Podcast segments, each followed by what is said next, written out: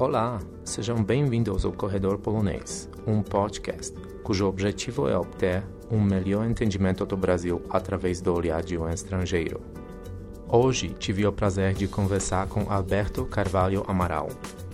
Alberto é defensor público do Distrito Federal, é doutorando em Sociologia pela Universidade de Brasília e é mestre em Direito e Políticas Públicas pelo Centro Universitário de Brasília, CEUB. Alberto escreveu um livro, A Violência Doméstica a partir do olhar das vítimas, Reflexões sobre a Lei Maria da Penha em Juízo, publicado pela editora do Plácido em 2017. Nos conversamos sobre o livro e a pesquisa dele. Alberto explicou então o que é a Lei Maria da Penha e por que ela é tão importante no combate à violência doméstica. Falou também como essa lei funciona no mundo real, as barreiras entre o campo judicial e as pessoas comuns, e o ciclo de violência que a Maria da Penha pretende quebrar. Além disso, debatemos sobre as ondas de feminismo, o perfil das mulheres mais afetadas pela violência doméstica, a diferença entre homicídio e feminicídio, entre outros tópicos. Aproveitem essa conversa e até a próxima. Coisa pra vender tem, gente pra comprar tem, preço barato tem, comércio informal, tem preconceito tem, tem violência tem, criminalidade tem, mas tudo é tão normal. Aqui não há emprego e ninguém trabalha, os homens tomam tudo e chama de pirata. Alberto, seja bem-vindo no Corredor Polonês. Você pode falar sobre sua carreira? Tá, muito obrigado, Kevin, pela oportunidade. É, espero que seja o mais claro possível. Sei que alguns termos pela pela própria prática e pela reiteração, eu acabo vou acabar falando algumas coisas técnicas, então por favor, me interrompa. A ideia é realmente ser um bate-papo bem tranquilo. Bom, eu eu sou formado em direito, tenho fiz um mestrado em direito também, e no meu mestrado eu estudei a violência de gênero eu sou defensor público, então eu atuo em prol de pessoas que não têm condições, condições financeiras para acessar a justiça. A Defensoria Pública do Brasil, ela, ela cria um modelo de prestação estatal muito interessante, que acaba depois sendo replicado por toda a América Latina e a Europa tende a olhar com bons olhos, até tem algumas boas iniciativas lá baseadas na Defensoria Pública Brasileira. E é, a Defensoria Pública tem um papel muito importante na atuação das mulheres. Uma coisa que me questionava muito era isso. Então eu resolvi estudar mais profundamente isso no meu mestrado. E aí acabou gerando o livro, né, A Violência Doméstica a partir do olhar das vítimas, que é essa minha incursão como homem heterossexual, branco, é, classe média, tentando visualizar como as mulheres vítimas de violência doméstica, essas mulheres em situação de violência doméstica, que é como a Lei Maria da Penha fala, elas recebem o atendimento pelo judiciário, pelo Ministério Público, pela Defensoria Pública, né? E acabou sendo esse esse livro. Hoje eu tô eu estou fazendo doutorado em sociologia lá na Universidade de Brasília. É, faço parte de algumas iniciativas dentro da Defensoria Pública é, voltadas para esse grupo de mulheres também. E os meus estudos prosseguem nisso, né? No doutorado eu quero ampliar agora o objeto de pesquisa.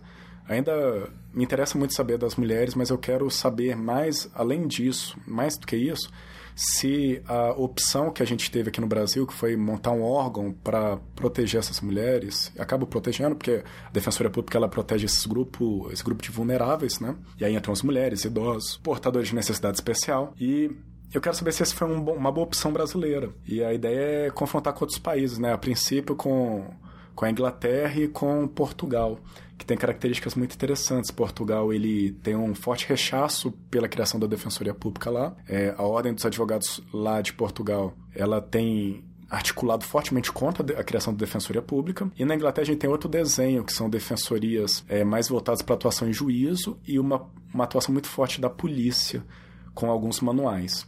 Então é, essa é onde eu me situo hoje em dia. Vai ser o próximo livro? Ah, espero que sim, né?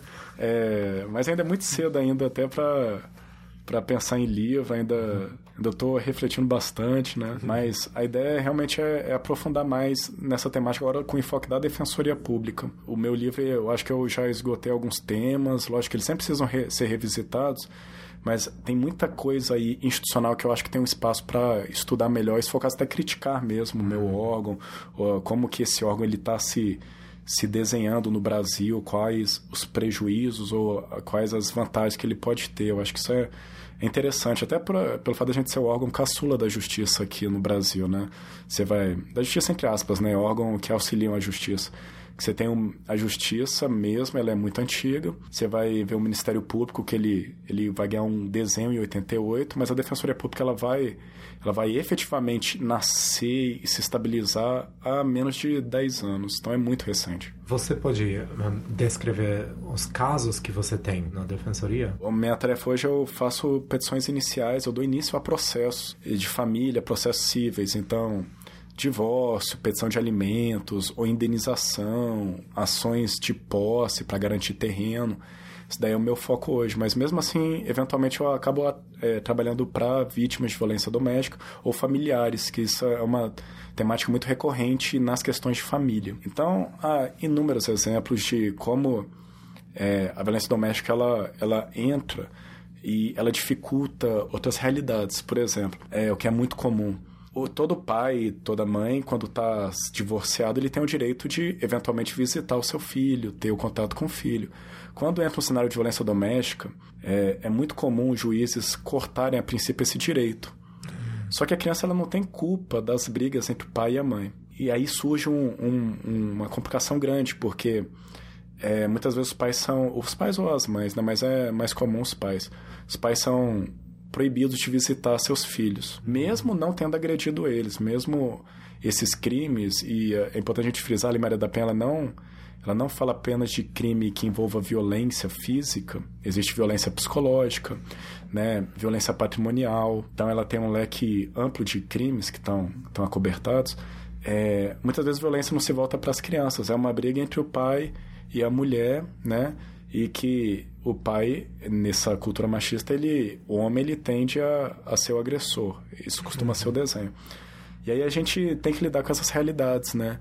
Ou quando a violência ela, ela acaba afetando outros familiares, é, se transforma uma grande questão de família, aí tem tio envolvido, uma animosidade muito grande. Então isso daí é muito comum na defensoria. Você pode falar sobre o lei da Maria da Penha, né? História, uma coisa que me chamou a atenção, que você mencionou no, no seu livro, que Maria da Penha, é, essa mulher não, não era típica, né? Não tem perfil típico das mulheres que sofrem, né, violência doméstica. É, qual o cenário que a gente tinha, Cameron, antes da Lei Maria da Penha, né? A gente vai ver um envolvimento muito forte de alguns organismos internacionais na década de 70. Eles tentam é, descortinar essa violência praticada por maridos, homens, não necessariamente maridos, né, por homens contra mulheres. É, e isso é uma, uma realidade que ganha contornos mundiais. Né? Parece estar tá muito vinculado, esse é o que eu me pergunto hoje em dia, na época do livro, eu não chego a, a entrar nessa temática, mas hoje eu penso que tem uma, uma ligação muito grande com processos de desenvolvimento do capitalismo e pelas, pelas lógicas neocolonialistas que a gente adotou. Mas isso é algo que ainda estou pensando, mas parece ser muito próximo a isso. E no cenário internacional, a gente vai ter a articulação da Organização das Nações Unidas, da ONU, é, pela criação do Comitê para Erradicar todas as formas de violência contra a mulher, que é o CIDAW, que é Committee to Eradicate All Discrimination Against Women. O Comitê CIDAW ele vai, vai fazer várias resoluções, ele vai tentar fazer toda uma articulação entre os países membros para que os países reconhecessem essa violência e dessem um, um, uma atuação mais efetiva contra esse tipo de criminalidade. Aqui no Brasil, e lógico, a violência que é praticada aqui no Brasil ela tem contornos e características diferentes de outras. Por exemplo, a violência contra a mulher no México, e tem vários exemplos na, na, na Corte Internacional, de, no Comitê Interamericano de Direitos Humanos, é diferente da do Brasil. Lá as mulheres costumam morrer nas mãos de desconhecidos. Tem o, o caso do, do campo de algodão, que é, é um dos casos emblemáticos que várias mulheres é, perto de, de locais onde eram colhidos, eram plantados e colhidos algodões, elas eram mortas naqueles locais, eram estupradas, eram abusadas e depois enterradas ali. Isso era muito comum. Ah, é bem bizarro, né? E Extremamente comum. bizarro. E era muito comum. A coisa de você achar no local, achar alçadas com mais de 20 mulheres, 30 mulheres. É uma coisa terrível. Então, a do Brasil, ela tem uma outra característica. Não que lá no México também não exista esse tipo de violência, né? E a Maria da Penha, o que acontece? É, a Maria da Penha, ela ganha muita relevância por causa da luta dessa mulher brasileira. É, mas como você disse, ela não é exatamente o tipo de, de mulher com as características que a gente atua, atende na defensoria pública. Ah, ela é uma mulher que ela ela estava casada com um marginal, um cara que realmente tem problemas sérios. Ele tenta de várias formas é, matar ela, de inúmeras formas ele, ele finge um assalto na casa dele e dá, um tiro, dá alguns tiros pelas costas dela.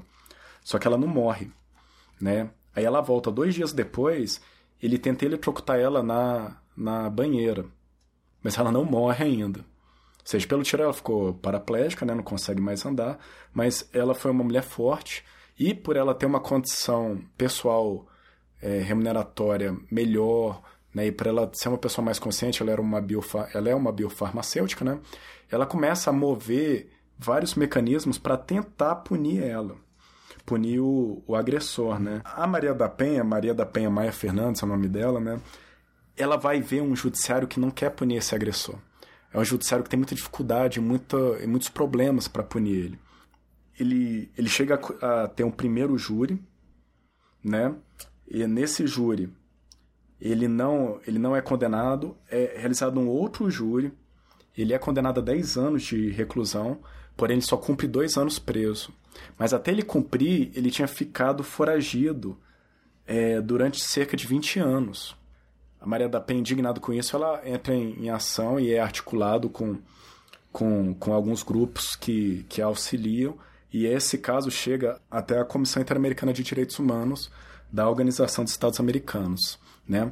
A comissão, veja que nem chegou a ser um julgamento, foi a partir da análise da comissão, ela não chegou a levar até a OEA para discutir isso.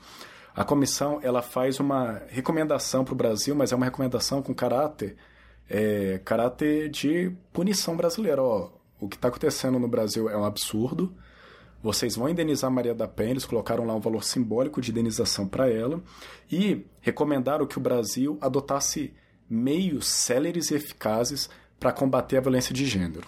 Essa decisão, ela vem aliança com todo o cenário internacional que já desenhava isso. Ela vem também ao encontro de um pleito das feministas brasileiras da década de 80. As feministas brasileiras desde a década de 80 estavam com essa pauta muito forte, uhum. ó, a violência está acontecendo, as mulheres não estão sendo, estão sendo acolhidas. É, mas acaba que elas não conseguem ganhar muita força, fica só um movimento muito regionalizado. Em São Paulo até criado uma delegacia de defesa das mulheres, né?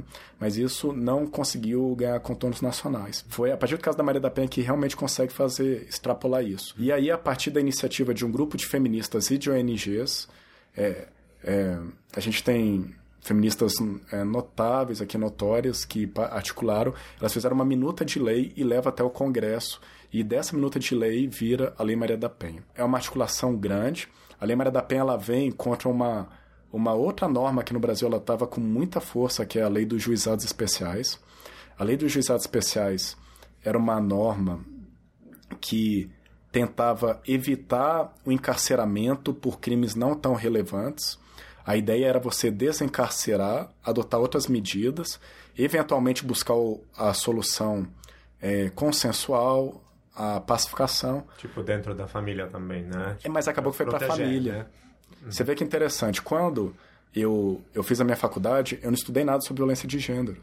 E não é desídia minha, não, é porque realmente não tinha estudos específicos no direito sobre isso. E eu estudei muito sobre a lei dos juizados especiais. O cenário, o meu cenário, depois eu vi na prática que não era bem assim, mas o cenário de quem estava estudando, ou quem estava aplicando, ou quem preveu a lei dos juizados especiais era: ó, tem pessoas sendo presas por crimes com pena muito baixa a cadeia tem que ser o último recurso para aquilo que é mais grave. Eu concordo com isso. Ah, né? Mas o que, é que significou na prática? Na prática, O que significou foi 80% dos casos dos juizados envolviam violência doméstica, violência no âmbito da família, em que o agressor era o marido, em regra, e a agredida era a mulher ou a companheira. Então, a lei dos juizados ela acabou é, trazendo uma blindagem muito grande para esses agressores.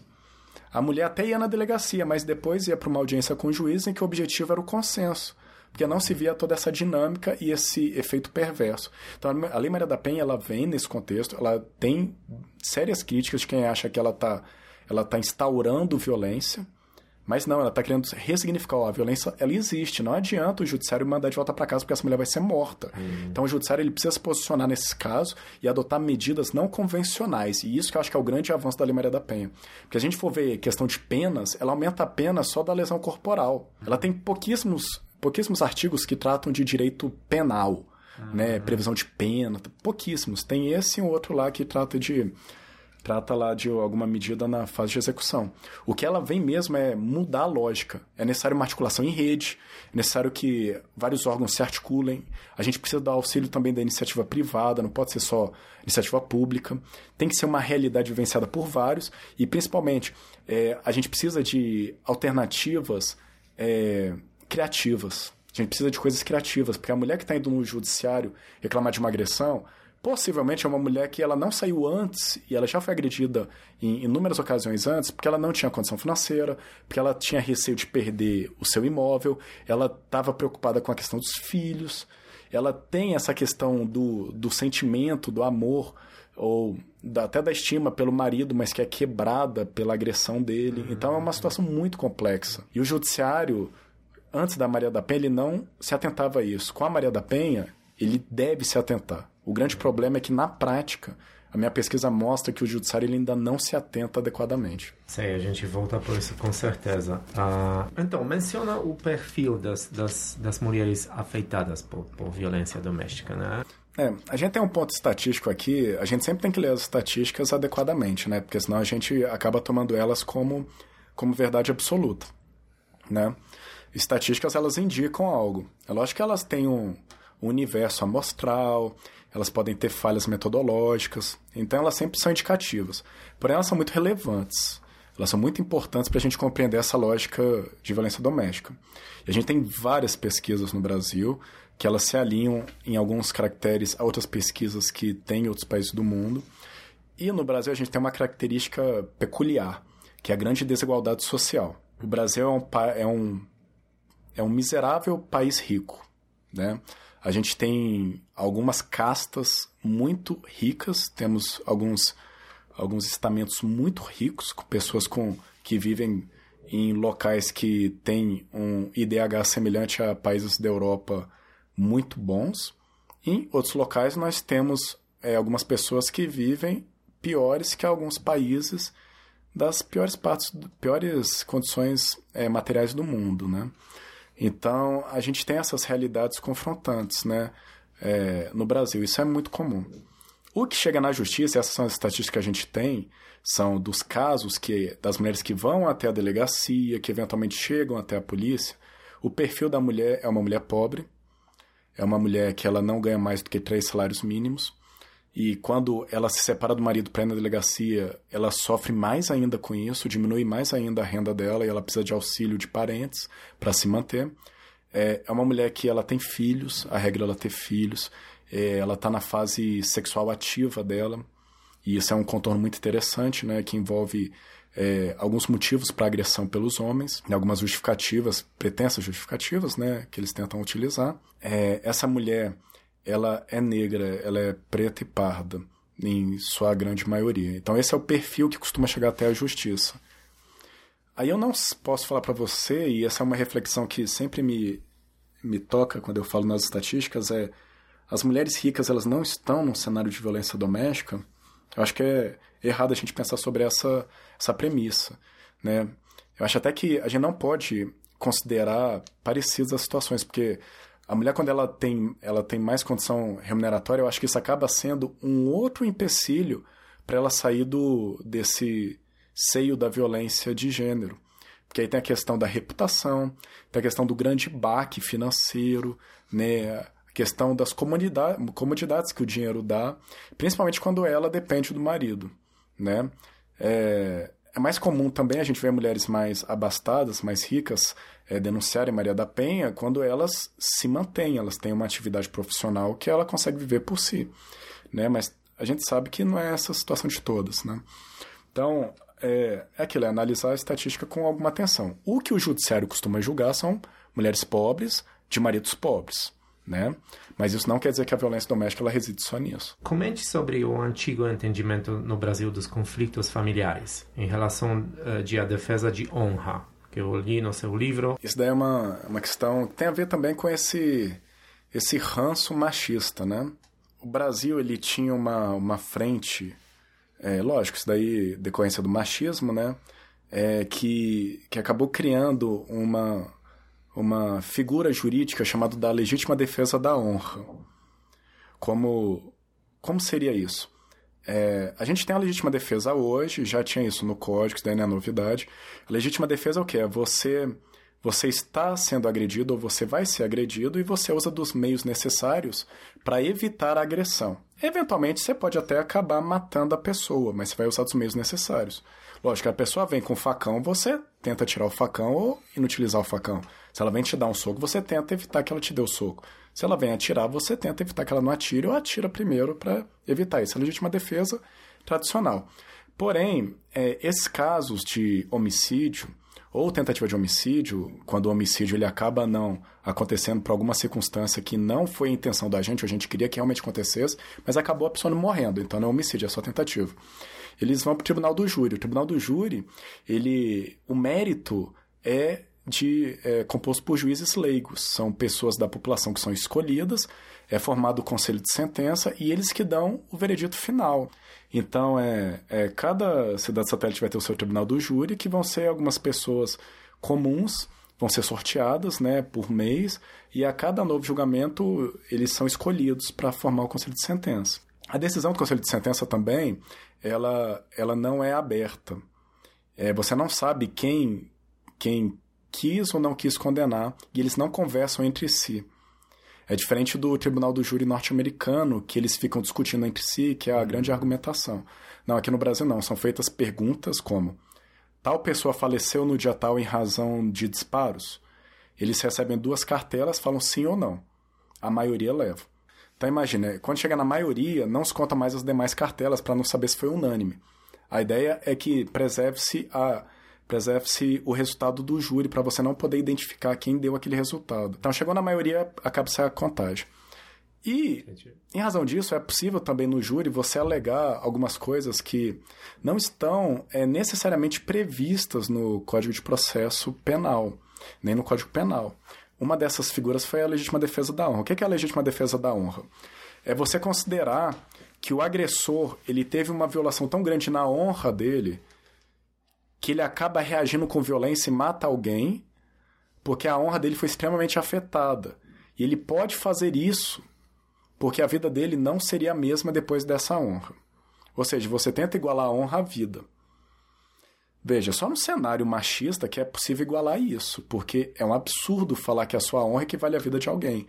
Mas essa era uma tese, e um dos argumentos utilizados, e a gente teve grandes juristas brasileiros que eram exemplo defendendo isso, tal, como Evandro Lizin Silva, que era uma grande figura.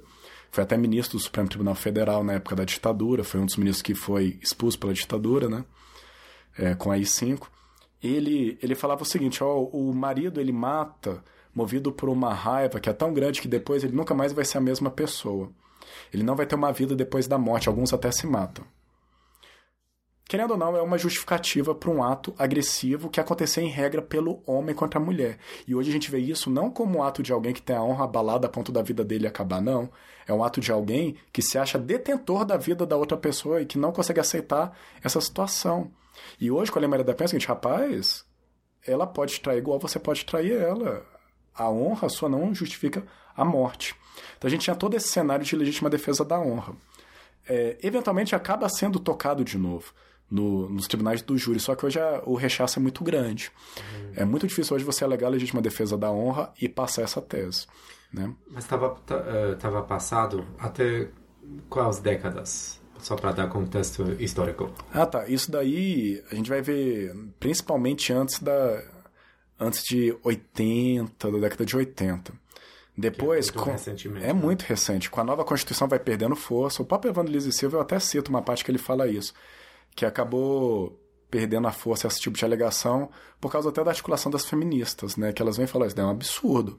Você está falando que a honra do marido é superior à vida da mulher e a honra da mulher nunca vai ser superior à vida do marido? Quais são esses, esses, essas réguas que vocês estão utilizando? Porque são diferentes, né? Então é isso. Aí hoje é mais, é, hoje você quase não vai ver isso. A crítica que a gente pode fazer hoje aqui no Brasil é uma, é uma crítica mais técnica, porque no tribunal do júri hoje é possível é, que o júri absolva alguém sem motivo. Né? Qual é a motivação? O jurado achar que ele não deve ser condenado. Que é uma pergunta hoje que a gente chama de é, absolutória genérica, que existe, que foi uma reforma é, no nosso Código de Processo Penal, que pergunta para o jurado em determinado momento. As perguntas são bem simples, aliás, para todos os jurados entenderem. Né? Primeiro, é, tem prova que a pessoa matou outro, que foi ele que matou? Sim. Tem prova de que foi ele mesmo? Tem. É, aquela ação dele foi suficiente para matar? Sim. É, tem algum elemento que aumente ou diminua a pena tal? Então são perguntas bem, bem simples. Só que em determinado ponto tem uma pergunta que é obrigatória. Se for passar nessas outras anteriores, é o jurado absolve o réu?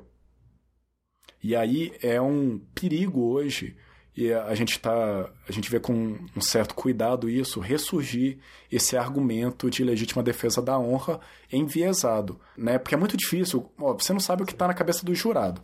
Se o advogado ele alega mais de uma causa para absolver ele, ele pega a legítima defesa como uma das causas e traz outras causas, ainda que o juiz fale que não pode absolver, etc., você não vai conseguir afirmar que ele foi absolvido pela legítima defesa da honra.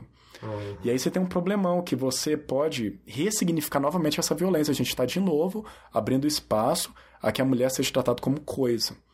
Então isso é, é uma das novas perplexidades, acabando sendo tratado muito no meu livro, mas é algo que está surgindo e que está sendo questionado bastante, né? Quais os limites dessa absolvição? O que a gente tinha antes, que é o problema que existia antes, é que não existia uma categoria, um tipo penal é, voltado para morte de mulheres com ênfase na questão de gênero, que é o feminicídio, né? Feminicídio é morte de mulher que ela está sendo morta pela condição de ser mulher ou por, pelo agressor, pelo homem agressor, ele pensar que tem algum tipo de propriedade sobre ela, que ele pode decidir sobre o futuro dela. O feminicídio tem essa, essa característica específica. É, não existia isso antes. Então o que a gente tinha antes eram homicídios, e aí a gente conseguia identificar o homicídio quando era praticado contra, é, contra parente, né? E o homicídio que não era contra parente. Então era muito difícil para você você fazer até uma política pública, para você ter estatísticas dos homicídios praticados contra as mulheres, porque você não tinha os dados muito claros. Quando é criado criado o tipo de homicídio qualificado, né, que é um, é um homicídio com uma pena mínima e máxima maior do que o homicídio que a gente tem, um homicídio simples, é, com o nome feminicídio, é, a gente cria uma categoria e a gente consegue fazer estatísticas. Porque aí você pode por exemplo, em Pernambuco e perguntar, tá, nessa delegacia, quantos processos são de feminicídio? Né? Ou aqui em Brasília, quantos feminicídios aconteceram? Aconteceram em que sentido? Quais entraram no sistema com essa nomenclatura? Né? Uhum. E para o judiciário, quais que permaneceram com essa nomenclatura? O que realmente foi julgado pelo tribunal do júri foi considerado feminicídio. Então hoje a gente consegue fazer esse tipo de análise. E se antes a gente não tinha como categorizar, a gente não sabia exatamente quantos existiam. A partir do momento que as delegacias vão se estruturando, aí a gente teve o primeiro número, depois que veio a norma, é, depois, o ano seguinte foi maior e este ano agora maior ainda. Uhum. Então, a gente está vendo um, um, fenômeno de crescimento. Em parte, pode ser por causa de problemas estatísticos. Porém, é, aqui mesmo em Brasília, a gente está vendo um aumento sensível desse tipo de morte. O que é, é muito ruim, né? É muito trágico para essas mulheres como você mencionou, né? Problemas com as estatísticas, né? E subnotificação também. Isso, tem o problema da subnotificação também. É, uhum. Tem até alguns autores que... A Rita Segato, ela é uma socióloga, antropóloga, é, que estuda isso. Ela é argentina, mas há muito tempo ela estuda violência de gênero. ela até diz que no Brasil a gente tem um fenômeno um pouco diferenciado que seria a mafialização. A morte de mulheres decorrente de mafialização. Então, alguns grupos criminosos atacam a família inteira e matam todas as mulheres. Isso daí a gente tem notícia disso quando vê a morte pela máfia na Itália. Mas no Brasil, até então, a gente não se atentava muito a isso. Então, como a gente já tem a categoria do feminicídio, hoje fica, a gente consegue verificar essas novas dinâmicas. E esse é um dos crimes, talvez, um dos mais, mais graves, assim, porque a mulher está morrendo pelo fato de ser mulher só. Não é uma violência direcionada para o que ela tenha feito, e sim pelo que ela é. Né? Por isso que isso configura como um discurso de ódio, é, um discurso é, contra a própria condição feminina. O Código Penal ele é bem claro nisso. Tem que tem que estar tá caracterizado que ela morreu pelo fato de ser mulher e é, o Superior Tribunal de Justiça ele até tem entendido recentemente que é necessário também que exista essa essa essa vontade do agente. Eu estou te matando, eu estou te agredindo no caso de outros crimes, né?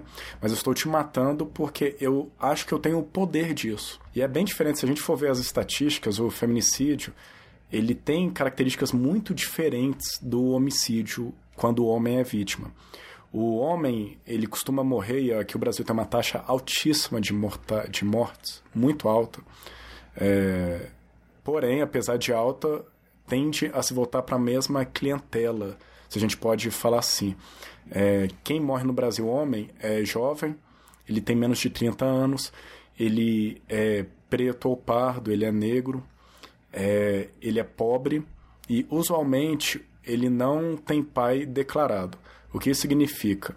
Numa situação de miséria, de, de abandono, de dificuldades materiais, o pai realmente não, não assume e some. Isso daí é um dos motivos, a mãe não tem culpa nenhuma disso, ela tenta resolver, mas é um dos motivos que causa um pouco de instabilidade familiar. É lógico que há inúmeras crianças que não seguem para esse caminho, porém há muitas que têm esse. acabam tendo esse perfil, né? Uhum. E, e, aí a gente não está querendo penalizar quem não tem pai declarado. Não, é só porque a gente vê isso nas estatísticas e vê o tanto que é uma pessoa em uma situação mais fragilizada. Esse é o homem. O homem ele morre onde? Ele morre na rua, vítima de disparos de arma de fogo por desconhecidos.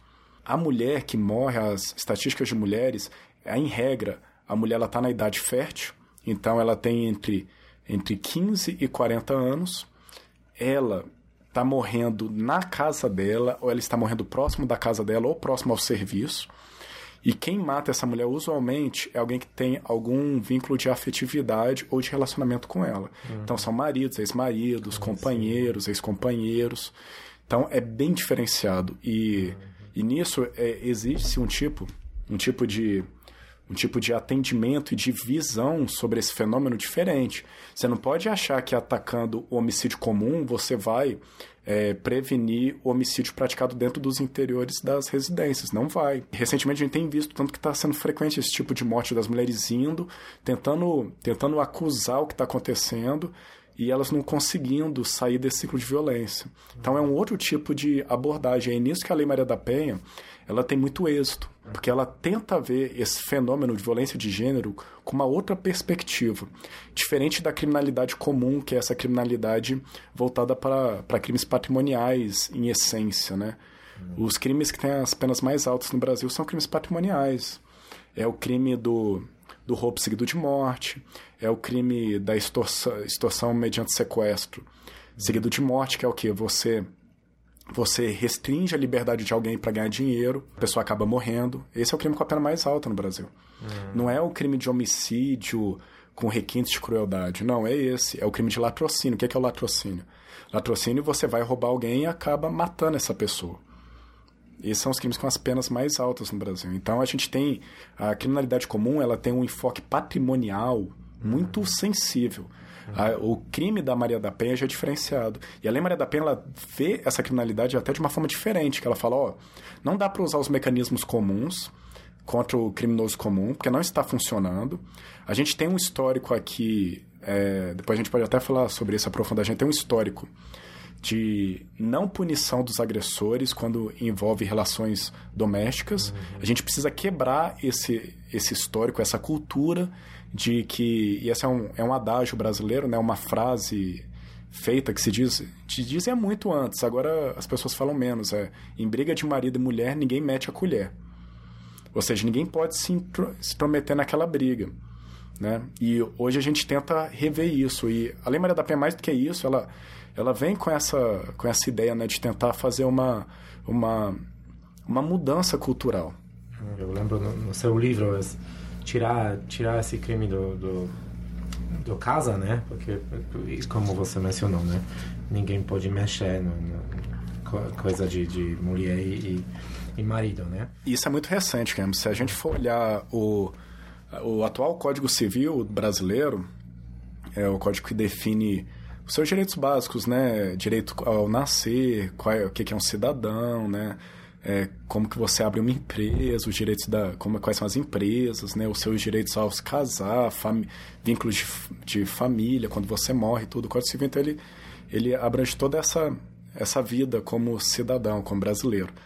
É, o Código Civil é de 2002. O antigo Código Civil de 1916, hoje a gente está falando de dois séculos, que é muito pouco para a história, ele tratava a mulher como semi-responsável. Semi Ela era semi-capaz. A mulher não poderia, mesmo a hora de idade, a mulher não poderia sequer assinar um cheque, ou assinar um recibo que está recebendo o pagamento dela. Ela, ela não tinha capacidade para se manifestar sem que estivesse auxiliada pelo pai ou pelo marido. Hum. Ela era tratada mais como propriedade mesmo, a gestão de propriedade, até a questão do dote. Tem alguns doutrinadores é, do Código Civil que falam até do direito do marido em obrigar a mulher a ter relações sexuais. Ou seja, é, nem se fala em estupro, fala em obrigar ela a ter relação sexual, porque o marido dava proteção, dava casa, dava patrimônio, e ela tinha que dar os outros afazeres, ela seria uhum. obrigada. Então isso ainda é muito recente. É, na minha graduação, eu, eu me formei em 2005 em Direito esses livros estavam disponíveis, né? Washington de Barros é um, um doutrinador, um escritor de direito muito conhecido, e ele fala isso na, na obra dele. Então, isso daí é bem recente ainda. Isso é uma característica muito interessante da Lei Maria da Penha, porque ela, ela realmente ela vem para quebrar paradigmas, só que a sociedade ela é machista. E ela tem ainda esses ranços machistas. Certo. Você começa o livro com o testemunho do Dona Zulmira, né? Você pode repetir, você lembra o que ela falou? Dona Zumira foi um caso engraçadíssimo, entre aspas, né? Porque é, é, é o riso da tragédia, né? Você, você acaba rindo para não chorar. É, isso daí foi. Agora não lembro o ano exato, acho que foi em 2010, 2011. Acho que foi em 2011. É, acontecendo uma audiência normal, é, numa tarde de audiência eram várias audiências, então 20, a gente ouvi 20 mulheres, é, num espaço de tempo muito curto, né, as mulheres falando sobre as suas realidades. E nisso entra a dona Zumira, uma senhorinha, é, uma senhora lá pelos seus 70 anos de idade, muito carente, né, condição financeira bem difícil, e ela, e ela mais uma vez estava ali no judiciário. Nessas audiências a gente tem acesso ao processo. O processo sempre vem com histórico da, tanto da vítima quanto do autor. Né? A gente sabe quantas vezes esse autor está em inquérito, etc. Ainda que não seja considerado, mas a gente tem um histórico dele, pelo menos até aquele momento. Né? É, essa audiência não era uma audiência para fazer prova, para uma condenação, não tinha nem denúncia ainda. Na realidade, era uma audiência para saber se ela queria continuar com o processo. A Rego nem deveria ter essa audiência, porque pela Lei Maria da Penha, essa audiência só ocorre quando a vítima vai até o judiciário antes da, da denúncia ser recebida, né, antes do Ministério Público denunciar ele pela prática de um crime. É, e essa pessoa vai até o judiciário e fala: Eu não quero mais processar. Então tem um limite temporal para isso. Em determinados crimes, por exemplo, lesão corporal já não pode. Crime de homicídio nem pensar. Entendeu? Então são alguns crimes bem específicos que você poderia fazer isso. Então a dona Zumira ela foi lá, ela já tinha sido agredida outras vezes, é, e mais uma vez ela queria arquivar. Ela sentada na cadeira, né? Eu estava do lado oposto a ela, porque eu estava junto com o agressor. E nisso a audiência tensa, né? Ela muito tensa, tal, com os braços cruzados para dentro. E querendo arquivar, todo mundo repetindo, ah, eu quero arquivar, que a vida não anda, não sei o quê. E aí o, o, o promotor, era um promotor e a juíza, né, ouvindo ela, falaram, ah, não, tá, a senhora quer arquivar? Tem certeza? Então vai ser a última vez. É, falaram isso daí, né? Uma questão mais. Querendo até aconselhar ela, mas é um momento complicado para aconselhamento, né?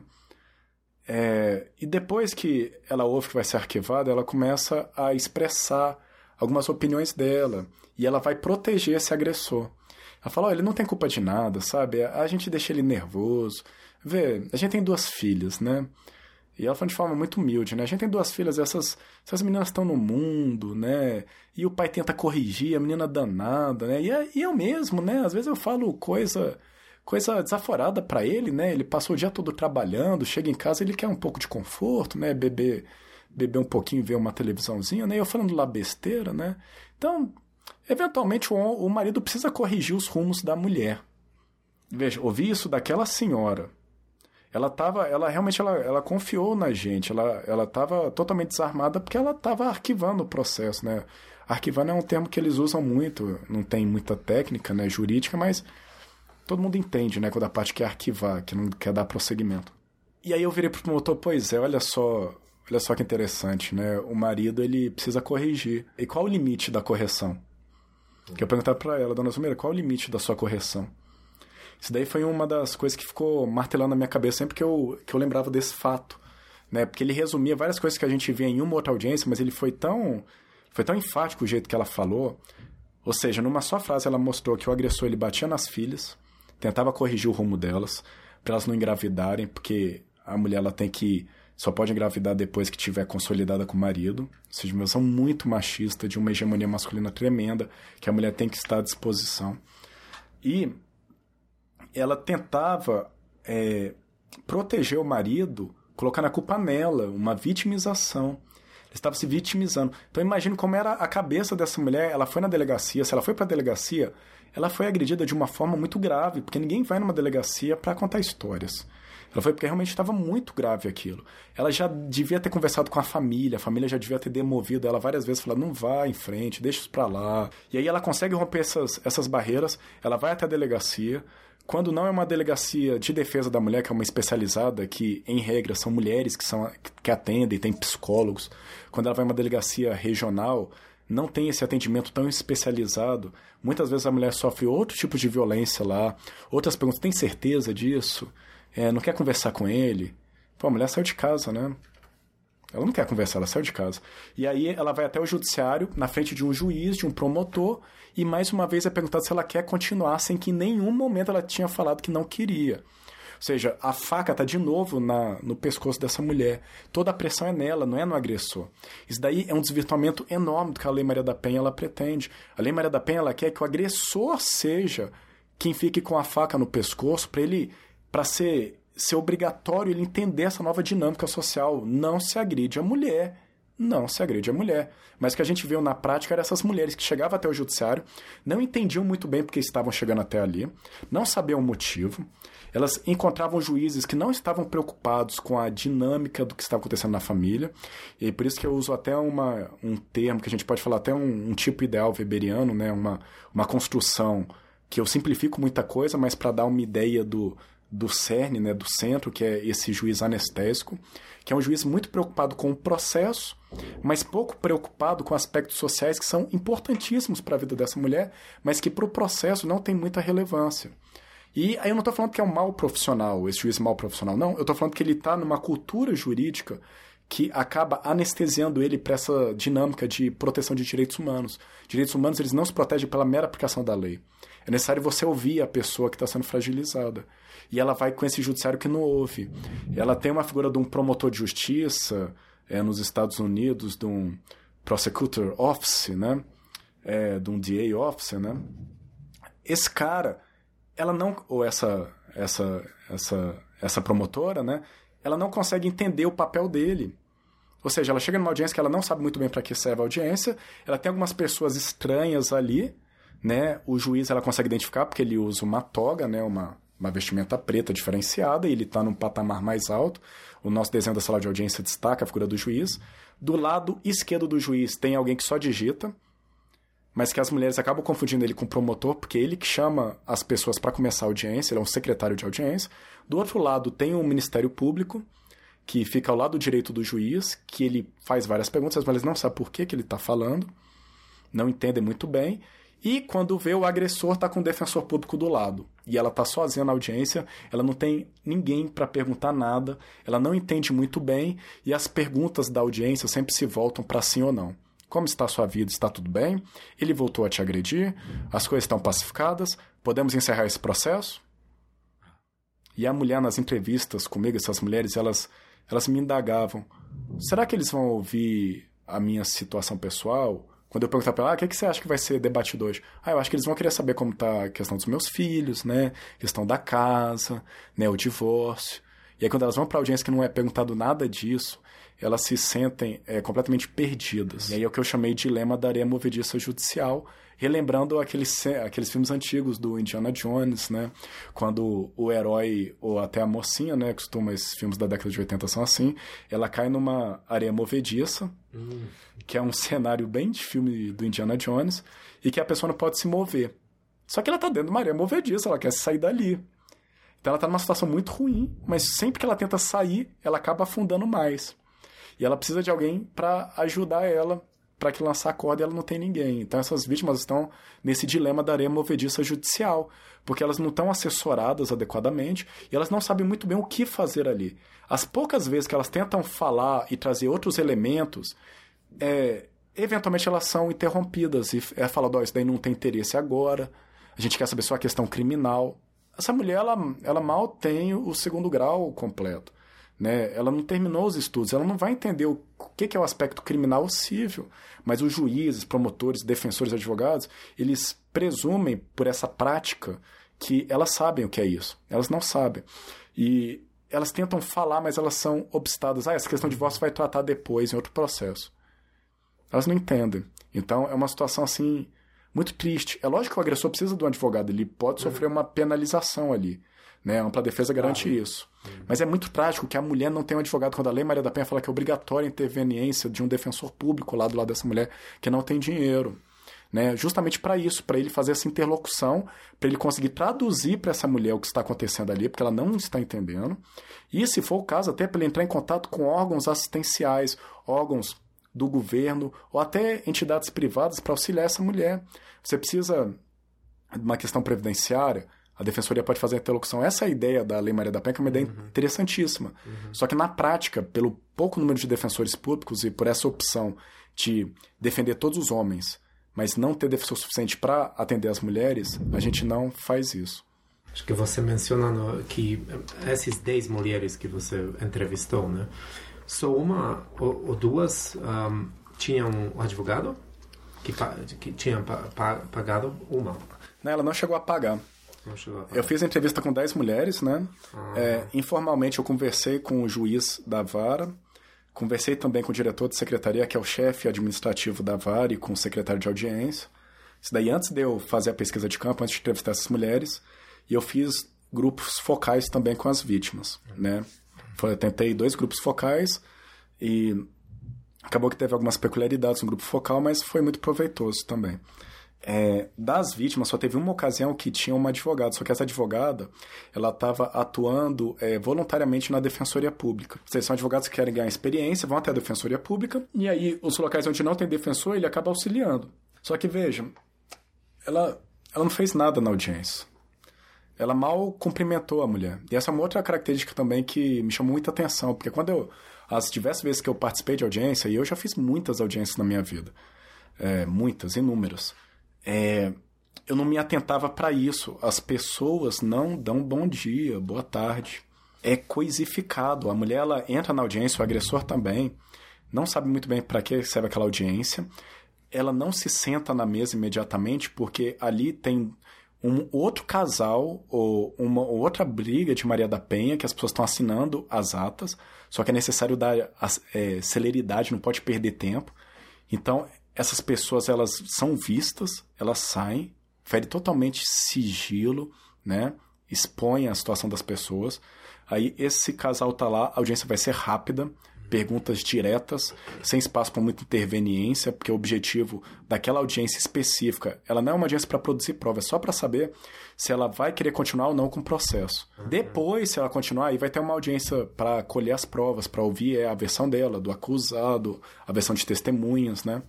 É, aquela audiência só para ouvir isso, mas é o primeiro contato dela. E antes dela sair da audiência, quando ela está assinando os papéis, já entra um novo casal que está envolvido em violência doméstica. Ou seja, ela é tratada como coisa, como um dado que precisa ser superado.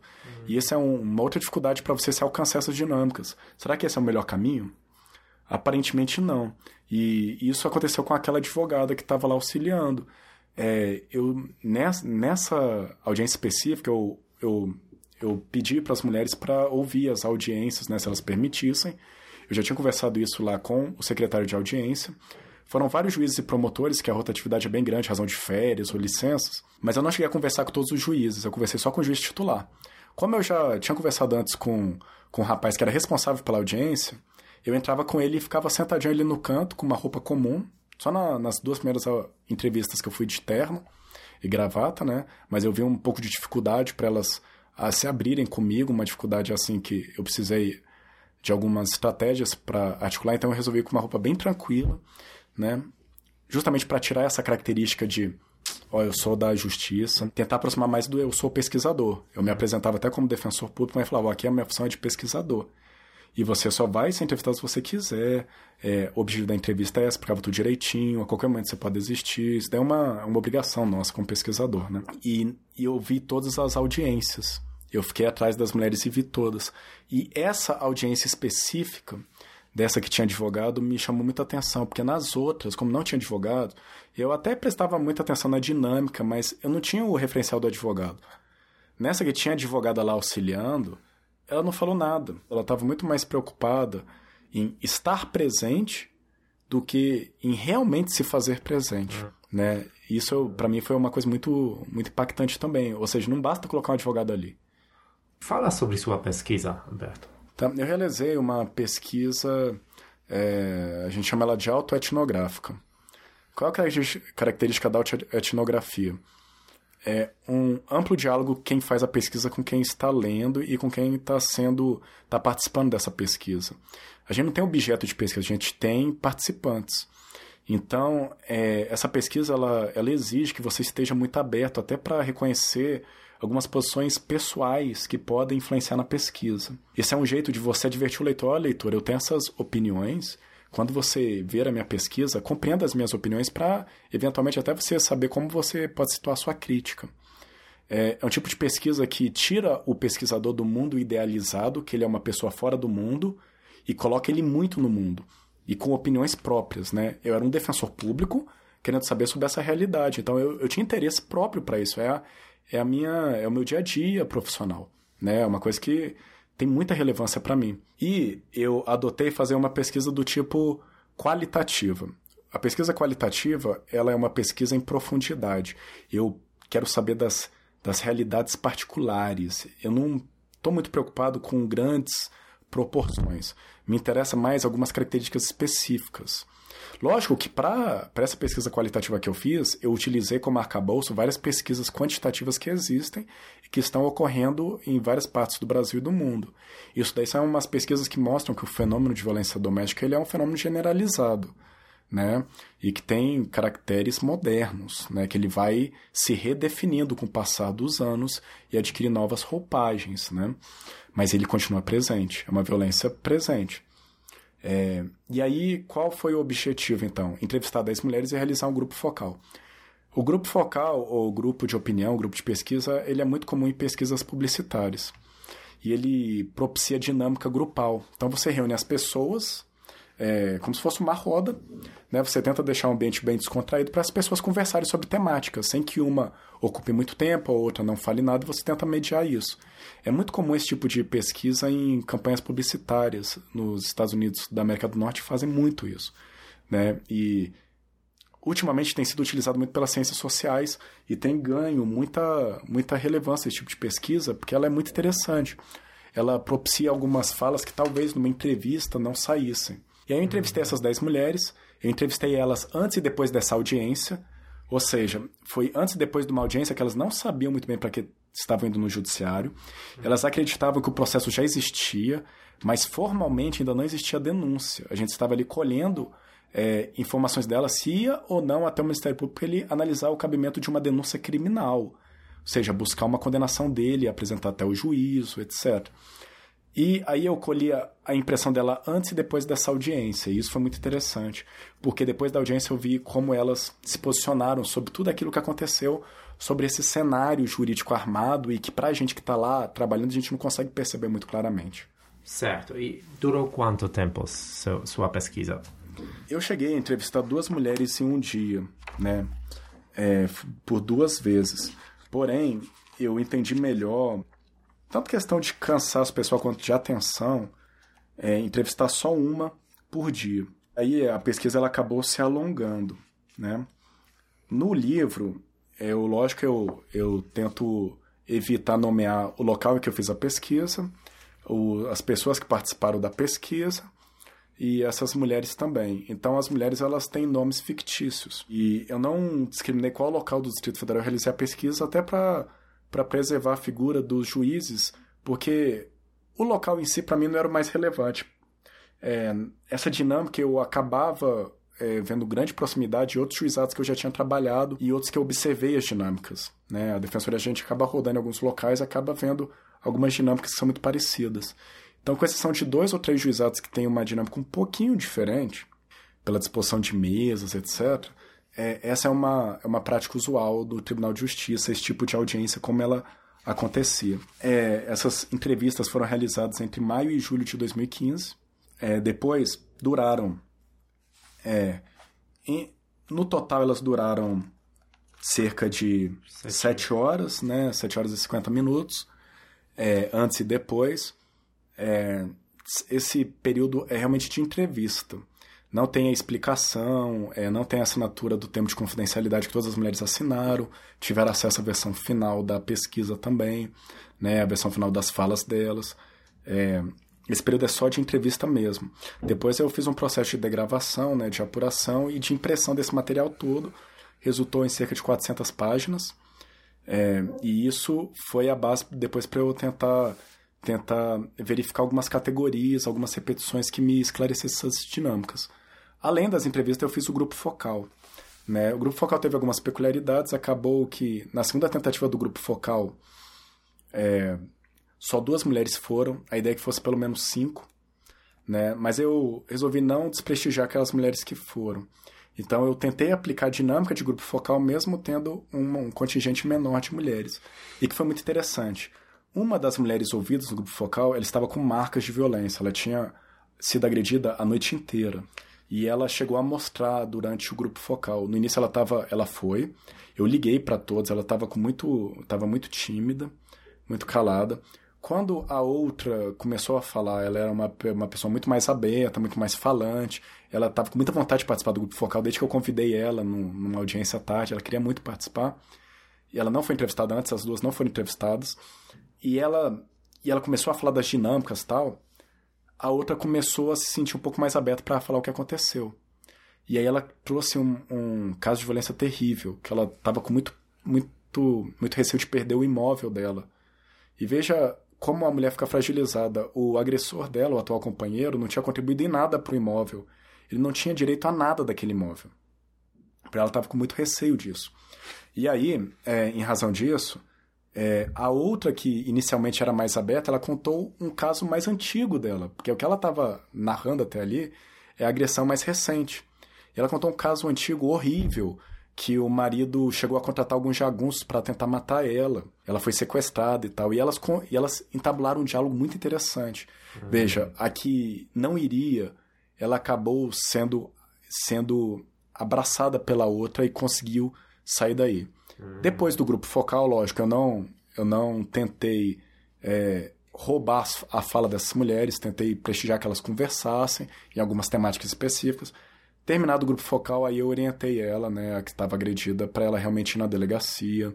Tentei sensibilizar ela sobre a gravidade daquilo. Mas, lógico, durante a pesquisa a gente tem que tentar manter a voz nela. Eu não queria é, ingressar na, no grupo focal e retirar a própria função delas ali, que elas eram as protagonistas. Terminado o grupo focal, aí eu, lógico, como ser humano, como defensor público, mas principalmente como ser humano que tem algum conhecimento, né, ainda que seja mínimo, falei para ela, ó, agora você vai na delegacia porque é um absurdo isso que está acontecendo com você. Você precisa se proteger.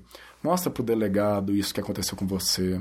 Tá? Você não é a culpada disso. E isso é algo que sempre na violência de gênero é necessário repetir com as vítimas. Né? Você não é a culpada. Se possível, você precisa repetir várias vezes. Você não é a culpada.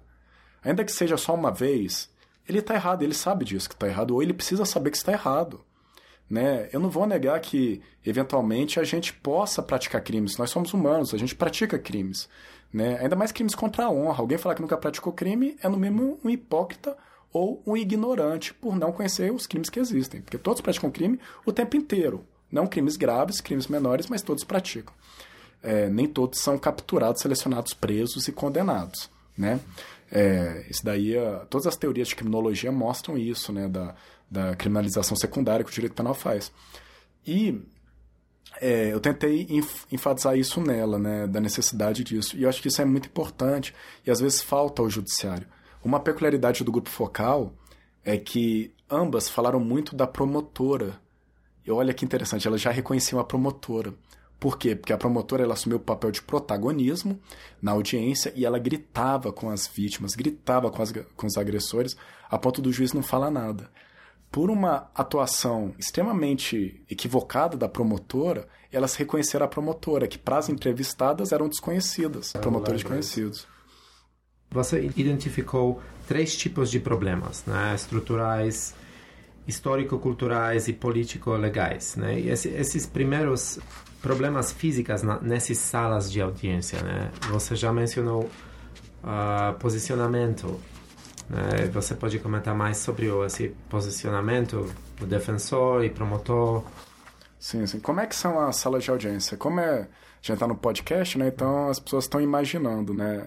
E acho interessante isso, porque quando... Quando a gente está em outro país, é muito legal ver essas dinâmicas de outros países, né? Eu acho interessantíssimo ver uhum. alguns países europeus que ainda usam peruca até hoje em dia. Eu uhum. acho isso uhum. fantástico. É, acho fantástico mesmo. É, no Brasil, a gente usa um padrão de audiência em que o juiz ele está destacado. Então, imagine uma sala com uma mesa longa. É, de um lado vai ficar uma parte, no outro lado vai ficar outra parte. Só que aqui o Ministério Público ele se aproxima muito do Judiciário. Então, na frente dessa mesa, numa cadeira mais elevada, nós temos a figura do, do juiz. Então ele está mais alto que as outras pessoas que participam da audiência. Ele está usando uma toga, né, uma toga preta, que é um vestido preto formal, e ele tem, é, ele tem a posição central na sala de audiência. Do lado dele, a gente vai ter o promotor de justiça, que ele normalmente não está usando toga, para ele está usando terno e gravata, e ele também está destacado, ele fica um pouco abaixo do juiz, né? um, como se fosse um degrau abaixo, mas ainda assim acima dessa da mesa onde as pessoas estão. E aí são posicionados de um lado, é, de um lado fica a vítima, e de outro lado fica o agressor. E do lado do agressor fica o defensor público, ou se ele tiver condições financeiras, o advogado dele. Né? Então, em todos os juízos aqui do Distrito Federal, nós vamos ter defensores públicos do lado dos agressores. Porém, só em um a gente vai ter a possibilidade de ter uma defensora do lado da vítima, que é no Fórum da Mulher. E lá tem duas defensoras e uma equipe de seis, é, seis servidores que auxiliam ela. Esse fórum ele fica numa região central de Brasília, uma região com um, um quantitativo de pessoas que têm uma boa condição financeira. E os demais fóruns não, né? E a realidade que cerca essas as mulheres que estão nos outros fóruns é uma realidade de pobreza, elas não têm condição de contratar advogado. Se não tiver um defensor ou um núcleo de alguma faculdade que auxilie, não vai ter advogado para elas. Então, esse é o cenário. E é um cenário muito interessante, porque, imagine, é, o Pierre Bourdieu, que é um sociólogo muito conhecido, francês, ele fala que dentro de, da, do judiciário se cria uma rotina e uma aproximação que cria um campo judicial, é um campo diferenciado. E aí todo mundo que já teve audiência sabe o tanto que isso é diferente. E é, você entra numa audiência, aquilo ali não é o seu usual, é algo diferenciado. As pessoas falam em códigos, né, e o Bourdieu é muito interessante ele, como ele vê isso, né, a fala jurídica, a tecnicidade que é utilizada eles têm uma proximidade e eles acabam repudiando, afastando os outros que não têm esse linguajar jurídico. Uhum. Quem são esses outros? O agressor e a vítima. Uhum. Então você tem uma grande cumplicidade, mesmo o Ministério Público e a Defesa eventualmente estarem, estando em polos opostos, né? eles têm uma, uma cumplicidade que é dada pela língua própria, pelos costumes próprios. Né? Um chama o outro com adjetivos próprios, doutor, doutor, é muito é. comum ouvir esse tipo de adjetivos, é, termos específicos jurídicos muito comuns. E as pessoas leigas ali, que não têm conhecimento de direito, elas ficam em outro nada. mundo. Elas não conseguem compreender. E isso era muito interessante, que terminava a audiência, às vezes a minha primeira pergunta é, e aí, o que, que aconteceu? Elas falam, ah, não sei, né? Eu não sei, eu não sei o que, que vai acontecer. Eu acho que vai continuar. E muitas vezes elas tinham desistido da ação. Isso é muito interessante ver como essa dinâmica ela cria todo um hábitos específico, uma, uma, uma dinâmica entre eles e essa dinâmica acaba por esquecer os outros. E aí, em razão dessa proximidade, em razão da fala, etc., eles têm um capital simbólico. Essa expressão do Buda é muito interessante. Eles podem falar, eles podem se movimentar. Os outros não têm esse capital simbólico. E aí justifica até o fato das mulheres não conseguirem se posicionar eventualmente. Elas não, eles não conseguem é, espaços, brechas para se uhum. manifestar. E pela prática, eles são silenciados mesmo, porque é aquilo que eu te falei, é, é dada a voz. A voz não está neles. Porém, os atores jurídicos, eles sabem como se posicionar. Seja interrompendo, eventualmente, uma outra fala, seja para algumas expressões, jargões jurídicos que são consolidados, como pela ordem, é, questão de ordem, que a gente usa isso para chamar a voz para si. Né? O juiz ele exerce uma presidência ali, mas não é não é em nada algo que possa cortar a fala de um ou de outro, né? Isso daí ele tem mais uma harmonia mesmo na briga tem uma harmonia, isso é muito interessante, né, como ocorre esse diálogo. Muito interessante. É, em relação de entendimento de, de, das vítimas e eu imagino também dos agressores do Ministério Público, você escreveu um pouco que para brasileiros é um pouco de mistério, né? O que o Ministério Público faz, né? Agora imagino é, é o eu fico perdido, né? Um pouco do, do, do papel do, do, Ministério Público. Tá. É, o Ministério Público brasileiro, ele, ele é um órgão que é, ele vai ter duas atuações principais, né? É, no processo criminal, ele assume a função de órgão acusador. Então, os promotores criminais, eles estão acusando é, potenciais criminosos e eles querem que eles sejam condenados. Só que eles só acusam. Quem vai decidir isso vai ser o judiciário depois do devido processo legal. É o due process of law. Depois de passar todas as previsões legais para aferição de culpa. Esse é o Ministério Público no processo criminal, que é o Ministério Público na Lei Maria da Penha. Ele tem essa função é, acusatória essencialmente. O Ministério Público, eventualmente, ele vai ter outras funções e outros processos, que aí ele vai agir como um, um protetor das coletividades né, é a função é, do Ministério Público como custos legis, fiscal da lei. E aí ele vai poder é, agir para proteção do meio ambiente, uhum. proteção é, histórico-ambiental, etc. Né? Mas no processo criminal ele tem essa função de acusador. E o que é interessante é que na dinâmica da audiência, as pessoas que participam não entendem isso. Mesmo o Ministério Público falando, isso aconteceu em um dos casos, a promotora falou para a vítima, ó, oh, se ele descumprir, a senhora me avisa que eu vou processar ele. A senhora está me entendendo? Então eu vou processar ele se ele descumprir. É, logo em seguida eu fui perguntar para a vítima, o que, que você achou da promotora? Ela confundiu a promotora com, com outra, com a advogada que estava postada lá. Ela falou, ah, não sei, não sei, eu acho que ela era minha advogada, né? Que ela me deu várias sugestões. Ou seja, não conseguiu identificar nela um acusador, um órgão diferenciado de um advogado. E acho que a culpa disso também é do Ministério Público. É, mas é uma culpa que não pode ser direcionada assim, ah, é culpa, tá uma coisa direta, mas é algo que vem sendo construído pela própria característica do órgão aqui no Brasil. Ele é um órgão que ele se aproxima muito do judiciário. É, várias das garantias do órgão, das previsões legais que, que dão é, garantias para atuação livre, eles copiam a fórmula do judiciário. As remunerações são atreladas, tem muita proximidade com a remuneração do judiciário. E é, eles não conseguiram ainda se vincular como uma figura diferenciada. Mesmo agora que a gente vê nas notícias aqui no Brasil com muita força, questão da Lava Jato, que tem uma interlocução forte do Ministério Público Federal, que é, é o órgão do Ministério Público voltado para os crimes federais, que não são esses da Maria da Penha, né, nem essa criminalidade de roubo, é diferenciado, são crimes de corrupção, etc é, a gente ainda não consegue ver uma diferenciação. É, as pessoas ainda não têm uma figura clara, uma representação social clara do que é o Ministério Público. E aí algumas pesquisas é, realizadas pelo próprio Ministério Público são muito interessantes porque elas mostram o distanciamento do Ministério Público é, de uma figura própria. O que eu vi na entrevista foi aquelas mulheres que já tiveram algum processo que tramitou algum tempo, elas tinham uma ideia um pouquinho mais clara do, da função do Ministério Público. Aquelas que estavam indo no Judiciário pela primeira vez, ou até pela segunda em alguns casos, elas não sabiam muito bem o que, que o Ministério Público falava. Eu acho que pela própria atuação do Ministério Público. E nisso, como não tinha essa figura clara do Ministério Público, elas confundiam o Ministério Público com o juiz, confundiam o Ministério Público com a defesa e confundiam até o Ministério Público com esse secretário de audiência que estava encarregado de ir lá fora e chamar as partes, que a gente chama aqui de pregão, né? Apregoar. Ele chamava essas partes, chamava pelo nome para começar a audiência, né? E, e, essas pesquisas elas mostram isso. Elas colocam, por exemplo, é, só um exemplo aqui bem rápido, é, 70% dos entrevistados, cerca de 70%, nunca é, não sabem quando procurar o Ministério Público. Quase 90% nunca entraram em contato com o órgão. Veja, gente, é um órgão que ele tem a função de levar um processo criminal a juízo. Olha como as pessoas estão distanciadas dessa dinâmica. E aí o que, que reflete outro ponto? É, as pessoas elas têm um contato muito próximo com a Defensoria Pública e com as delegacias. Aqui no Brasil isso é uma, uma realidade muito frequente, até porque quando você divorcia, para divorciar você precisa da defensoria pública. Então ela sabe onde procurar a defensoria pública para divorciar.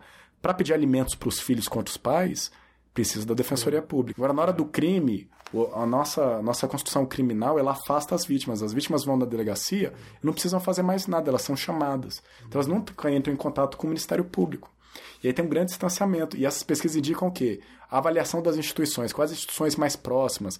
Quais instituições melhores avaliadas? Sempre defensoria, delegacias. Porque são as instituições mais próximas dessa população. Mais lógicas, né? Vamos dizer. O é, porque elas têm caminho um fácil, né? É o caminho fácil, porque elas conhecem, elas têm uma representação social sobre uhum. isso. O Ministério Público ainda tem esse véu da ignorância. Elas ainda não sabem muito bem o que é o Ministério Público. Você pode falar sobre suas recomendações, observações gerais, né, e, em relação desses, desses tipos de problemas, né? É, depois dessa entrevista toda, das reflexões, né, é, eu acabei montando essas três, esses três tipos ideais, né, essas três categorias de juízes anestésicos, que são esses juízes distanciados e que não têm uma grande interlocução com direitos humanos. A anestesia ou sinestesia é uma categoria do Davi Sanches Rubio, que ele utiliza que eu acho que é muito interessante para esse tipo de conceito. É, eu vi também esses promotores desconhecidos e defensores ausentes pelas vítimas. Né? E aí, é, o primeiro ponto que eu, que eu me volto assim é: é lógico que os defensores estão ausentes, a, a gente viu isso, né? Mas por que, que eles estão ausentes? O primeiro grave aspecto é a escolha político-orçamentária, né? Por questões orçamentárias, não há dinheiro para contratar um número adequado de defensores. Somos um órgão que apenas recentemente ele ganha autonomia financeira e administrativa, ou seja, até então é, a nomeação de defensor dependia do governador ou do presidente autorizar. Né? Isso explica porque a Defensoria Pública da União, que está na esfera da União, ela só vem a se concretizar mesmo, a ganhar grande espaço, quando ela deixa de ser subserviente ao presidente. E aí ela mesma consegue montar o seu orçamento e fazer uma programação a longo prazo. Porque isso é essencial para a gente se programar, né? E esse problema político-orçamentário é gravíssimo, né? Um outro problema que também existe é o problema relacionado ao acesso à justiça. Porque ter acesso à justiça não é necessariamente você ingressar com a ação. O acesso à justiça ele envolve primeiro que você saiba o que é o seu direito, que você consiga definir os seus direitos. É a primeira instância é essa, saber os seus direitos. Isso é muito complicado, é tão complexo que a lei da Defensoria Pública, que organiza a Defensoria Pública no Brasil, ela fala que uma das funções da Defensoria Pública, e isso não há em outros órgãos do Judiciário, do Ministério Público, a função da Defensoria Pública é levar educação em direitos. Então a gente precisa levar para a população educação em direitos. Isso é importantíssimo. Porque quanto mais educação em direitos, melhor você sabe se posicionar. Aí ela vai entrar com mais ações, vai demandar mais o judiciário, não necessariamente, mas ela vai saber qual é o direito dela e até que ponto ela pode ou não exigir esse direito. Isso é importantíssimo como questão de cidadania mesmo. O segundo ponto é, eu sei que eu tenho direito. Existe uma estrutura que me proteja? No caso da Defensoria Pública, a gente viu que há uma estrutura da Defensoria Pública. E aí vai para o terceiro ponto. Tem defensor público naquele local que atua na área? E a gente viu que não. Então, o acesso à justiça ele é muito mais complexo que saber que existir a estrutura. Existe também a presença física de um defensor naquela área. Né? Então, ele envolve um grande aspecto aqui no Brasil. Nos Estados Unidos e na Europa, a gente vai ver um outro desenho. Né? Lá é, se opta, às vezes, por advogados pagos pelo Estado né? e, às vezes, pela advocacia de vizinhança de rua. Né? São desenhos diferenciados que são historicamente justificados. Cada país ele tem o seu desenho. Porém, é, um ponto ruim deles, e a Defensoria Pública brasileira tenta congregar os dois modelos, fazer algo melhor, é que eles são limitados. Né? Eles têm limites específicos, tanto essa advocacia de vizinhança quanto esses advogados contratados pelo Estado. Né? A gente pode atuar tanto em demandas individuais aqui no Brasil quanto em demandas coletivas. Então eu posso entrar com uma ação protegendo o direito de uma enormidade de pessoas. Por exemplo, eu posso entrar com uma ação contra planos de saúde pensando nos idosos. Essa ação ela vai ter efeito para o Brasil inteiro. Olha que interessante, eu não preciso entrar só com ações individuais, mas eu posso entrar com ações individuais. Então a gente cola o que é de melhor em cada sistema para dar uma solução melhor. É, a gente viu, eu acabei de falar para você, essa dinâmica, né? É, dinâmica específica da audiência. E a gente viu também nas falas aí que, que a gente pôde dialogar agora, como há uma estrutura jurídica que acaba moldando como o Judiciário, o Ministério Público e a Defensoria Pública vão agir, e essa moldura jurídica ela não alcança os anseios das vítimas. Né, não consegue alcançar. O judiciário está muito preocupado com a produção de, de metas, com o atingimento de metas, com a produção de sentenças. E aí acaba privilegiando sentenças que não necessariamente vão resolver a situação do casal, mas ele precisa encerrar aquele processo e aí ele vai articular várias medidas que eu chamei de táticas de pressão é, para extinção processual, Lógico, eu estou adotando aqui um que outro autor fala que eu acho bem legal e aí chego no terceiro, uma terceira forma. Que são táticas para pressionar a extinção do processo, é, aproveitando eventualmente da vontade da mulher em não prosseguir, eventualmente utilizando os prazos de que você tem para ingressar com ações. Veja, crimes contra a honra, que são esses crimes de fala, quando você xinga alguém, né, injúria, difamação, é, calúnia, você xingou alguém. Essa pessoa, para te processar criminalmente, ela tem um prazo de seis meses. Mas na Lei Maria da Penha a gente vê o quê? A gente vê essa designação automática de audiências, que elas acontecem em regra três meses depois do fato. Ou seja, essa pessoa que tinha seis meses, ela vai ter só três meses depois daquela audiência para fazer algo. E muitas vezes é sugerido uma suspensão desse processo. Só que não tem previsão legal nenhuma, é uma suspensão para ver se as coisas continuam é, boas, vamos dizer assim, que é a fala dos juízes. Né? Vamos ver se continua tudo calminho, depois você diz se quer continuar ou não. E aí ele suspende por mais três meses matou esse processo em potencial que poderia chegar da, dos crimes contra a honra, que são muito comuns. Muito difícil uma briga que não envolva crime contra a honra. E é um é. crime aqui no Brasil. Está lá no artigo 139, 140 e 141 do Código Penal. Além disso, a gente vê também essas questões culturais.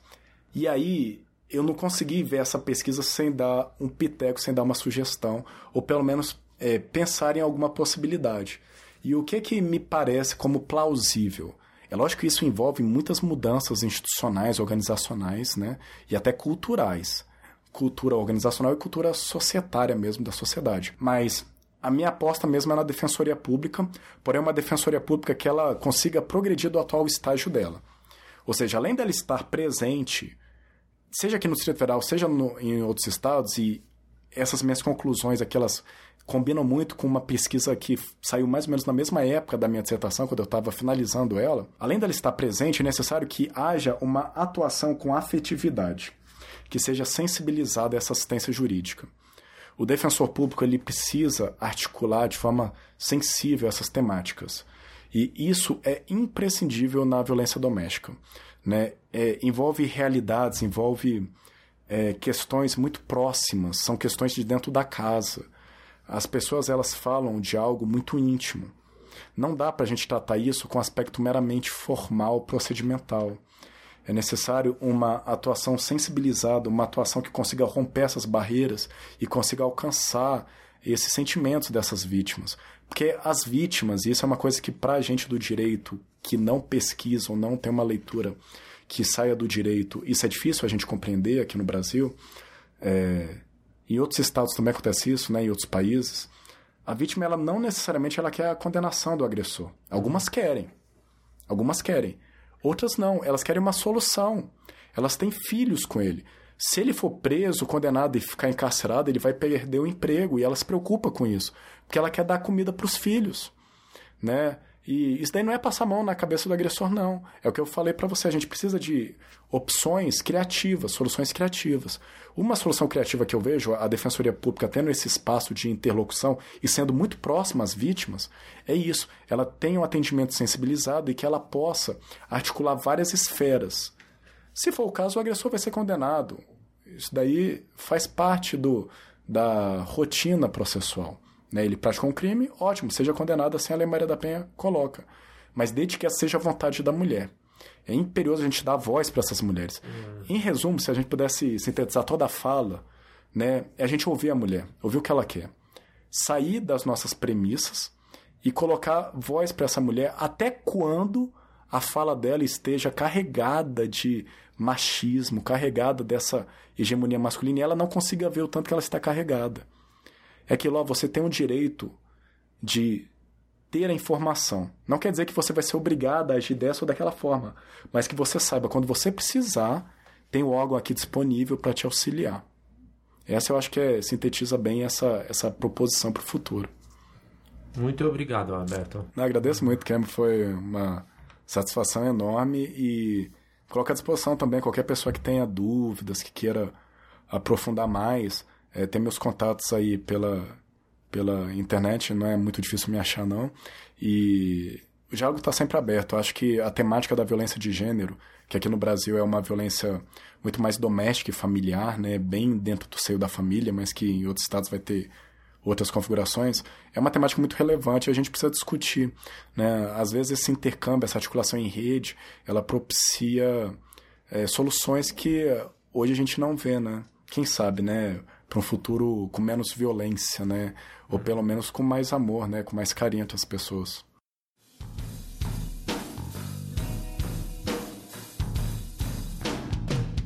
Coisa para vender tem, gente para comprar tem, preço barato tem, comércio informal, tem preconceito tem, tem violência tem, criminalidade tem, mas tudo é tão normal. Aqui não há emprego e ninguém trabalha. Os homens tomam tudo e chama de pirata. Presta um serviço público, quero uma medalha. Meu nome é Lampião Zapata Che Guevara. Eu sou Hood do mercado negro. Eu levo acesso ao povo, esse é o meu emprego. Eu sou um ambulante, Regis Camelô. Foi assim que o Silvio Santos começou. Mercado